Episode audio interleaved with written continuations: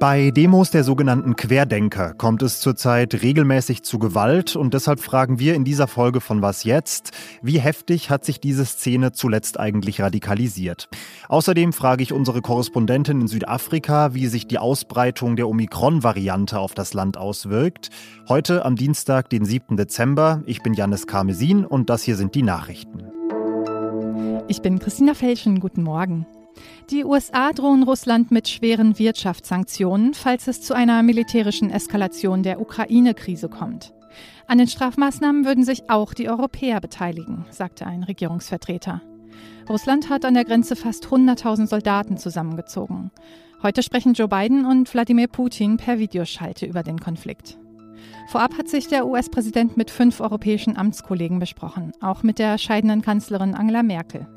Außenminister Anthony Blinken telefonierte mit dem ukrainischen Präsidenten Volodymyr Zelensky und versicherte ihm die unerschütterliche Unterstützung der USA. Zu den Olympischen Winterspielen in China wird keine offizielle Delegation aus den USA anreisen. Die Regierung hat einen diplomatischen Boykott der Spiele angekündigt. Als Grund nannte sie den, so wörtlich, Genozid an den Uiguren und andere Menschenrechtsverletzungen. US-Sportlerinnen und Sportler können trotzdem an den Wettkämpfen teilnehmen. Heute wird in Berlin der Koalitionsvertrag unterschrieben. Dann steht die Ampelkoalition auch ganz offiziell. Redaktionsschluss für diesen Podcast ist 5 Uhr.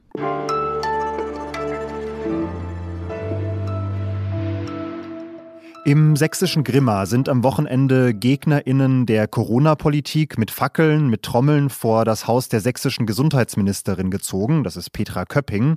Und da haben sie Bilder produziert, die in ihrer Ästhetik doch schon ziemlich an ganz dunkle Tage erinnern.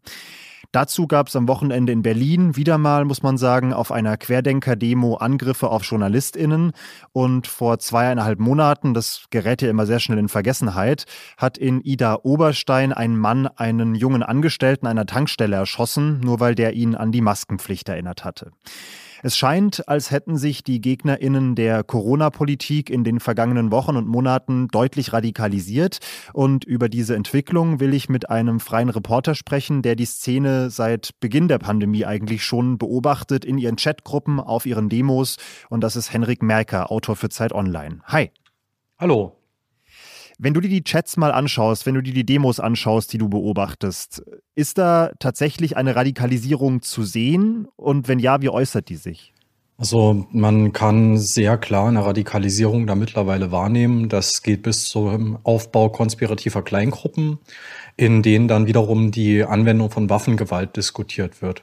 Und wo du gerade auch ähm, den Angriff in Ida Oberstein ansprichst, solche Sachen, die werden in den Gruppen auch lobend erwähnt und äh, positiv hervorgehoben als Beispiel, wie man sich denn wehren kann.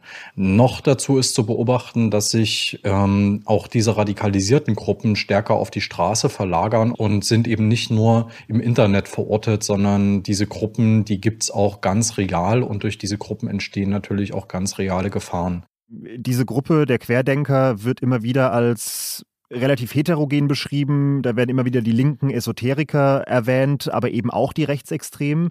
Was würdest du denn sagen, wie stark die Rolle der rechten Gruppen mittlerweile ist in dieser Corona-Gegnerszene? Ich glaube, ein ganz großer Fehler ist, dass sich manche BeobachterInnen vom Äußeren täuschen lassen. Die Leute, wenn die auf ihre Demonstrationen gehen, vielleicht noch irgendwie Batik-Shirts tragen oder äh, Zehensandalen, um, um jetzt zwei absolute Klischees zu nennen, die wirken natürlich heterogen. Aber man muss da viel genauer hinsehen. Man muss sich ansehen, was ist denn die Ideologie, die diese Menschen vertreten. Und man kann da wirklich von reden, dass wir mittlerweile einen gefestigten, harten Kern haben, der rechtsextreme Positionen übernommen hat, der in weiten Teilen antisemitisch argumentiert. Und äh, man kann und sollte diese Leute dann natürlich auch danach trennen, wer vorher schon überzeugter Rechtsextremist war oder wer erst durch die vehemente Propaganda diese Position übernommen hat. Das ist auch bei den Leuten auf der Straße ein Unterschied im Selbstverständnis. Die einen, die jetzt erst durch diese Propaganda dazugekommen sind, die verstehen sich als eine Art Widerstandskämpfer gegen eine angebliche Diktatur, in der sie leben. Und die anderen, die diese Propaganda verbreiten, das sind schon in großen Teilen überzeugte Nationalsozialisten. Jetzt stehen ja weitere Verschärfungen der Corona-Maßnahmen ins Haus, zumindest auf der politischen Agenda, bis hin zu einer Impfpflicht. Steckt darin noch mal weiteres Radikalisierungspotenzial, das uns Sorge machen sollte? Ja, also ich halte es durchaus für möglich, dass bei weiter verschärften Maßnahmen dann auch diese extremen Positionen, die dieser harte Kern bereits vertritt, dass die noch weiter in die Bevölkerung einsickern können. Und dabei besteht dann das große Risiko, dass auch lokale Hegemonien entstehen können. Dass also sich ähm, bestimmte rechtsextreme Gruppen in ganzen Landstrichen durchsetzen könnten. Und es kann speziell bei den Leuten, die jetzt schon krass radikalisiert sind, auch noch weiter dazu umschlagen, dass sie sich bewaffnen, dass sie die bewaffnete Auseinandersetzung suchen ähm, wir haben uns jetzt für ZDF Frontal da auch nochmal was angesehen. Da gibt es beispielsweise in Dresden eine Gruppe, die auch in diese Richtung gehen will. Wie konkret sind die Pläne für, für weitere Gewalttaten, von denen du jetzt konkret weißt? Das geht so weit, dass sich die Personen nach eigenem Bekunden äh, scharfe Waffen organisiert haben. Die haben sich mit Armbrüsten ausgerüstet und das ist, das hat zugenommen, dass man das liest, dass sich Leute jetzt mit Armbrüsten bewaffnen, dass sie Armbrüste zu Hause haben, um sich dann eben auch äh, zum Beispiel gegen Impfteams verteidigen zu können, falls irgendwann mal ein Impfteam vor der Tür stehen sollte. Also solche Sachen liest man in diesen Kanälen recht häufig. Okay, ich hätte noch tausende Fragen, aber muss an der Stelle leider einen Schlussstrich ziehen und hoffe, wir sprechen halt bald nochmal im Detail über die weiteren Entwicklungen. Danke dir, Henrik. Ja, danke dir, Janis.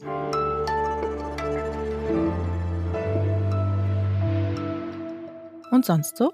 Die Euro-Banknoten begleiten mich jetzt seit mittlerweile 20 Jahren durch den Alltag, aber ich habe tatsächlich noch nie drüber nachgedacht, warum sie eigentlich so aussehen, wie sie aussehen. Ich habe das jetzt nochmal nachgelesen. Die Fenster und Tore auf der Vorderseite sollen für die Offenheit Europas stehen, die Brücken auf der Rückseite für die Verständigung untereinander und mit dem Rest der Welt. Das passt aber natürlich, wenn man ehrlich ist, nicht mehr so richtig zum Europa im Jahr 2021. Und deswegen finde ich es eine sehr gute Idee von der Europäischen Zentralbank, dass sie die Banknoten ab 2024 komplett neu gestalten möchte.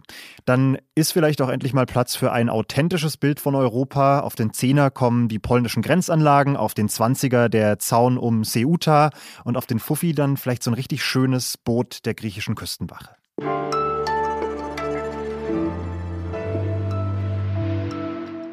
Hier bei uns in Europa ist Omikron ja momentan eher noch ein Gespenst, könnte man sagen. Wir wissen wenig über diese Virusvariante. Die Fallzahlen sind recht überschaubar, aber trotzdem ist die Sorge, die Angst davor schon ziemlich groß. In Südafrika, das diese Variante ja ursprünglich gemeldet hat, ist das völlig anders. Einmal, weil Omikron sich dort sehr schnell ausbreitet, das Infektionsgeschehen längst dominiert, aber auch, weil mittlerweile über 50 Staaten Reisebeschränkungen für Menschen aus Südafrika bekannt gegeben haben. Das ist alles, was ich so aus der Ferne erkennen kann, aber ich hätte gern die Nahansicht und die hole ich mir jetzt von Julia Jaki, freie Korrespondentin in Südafrika. Hallo Julia. Hallo Janis, hi. Der Präsident Ramaphosa wirbt ja gerade massiv für die Impfung, weil die Impfquote im Land sehr, sehr niedrig ist. Erst war ja zu wenig Impfstoff da, das hat sich geändert. Jetzt ist er vorrätig, aber zu wenige wollen ihn. Findet da bei den Ungeimpften jetzt in dieser neuen Welle ein Umdenken statt? Ja, es äh, ist in der Tat nicht so toll mit der Impfquote. 35 Prozent aller Erwachsenen sind erst vollständig geimpft.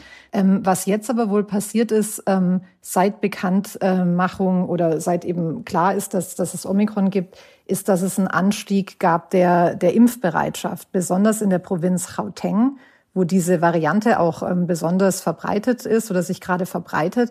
Und da gab es wohl einen massiven Anstieg, was natürlich ähm, positiv ist, ja. Jetzt haben, wie gesagt, schon viele Staaten, vor allem viele europäische, auch die Vereinigten Staaten, relativ schnell Einreisebeschränkungen für Menschen aus Südafrika verhängt.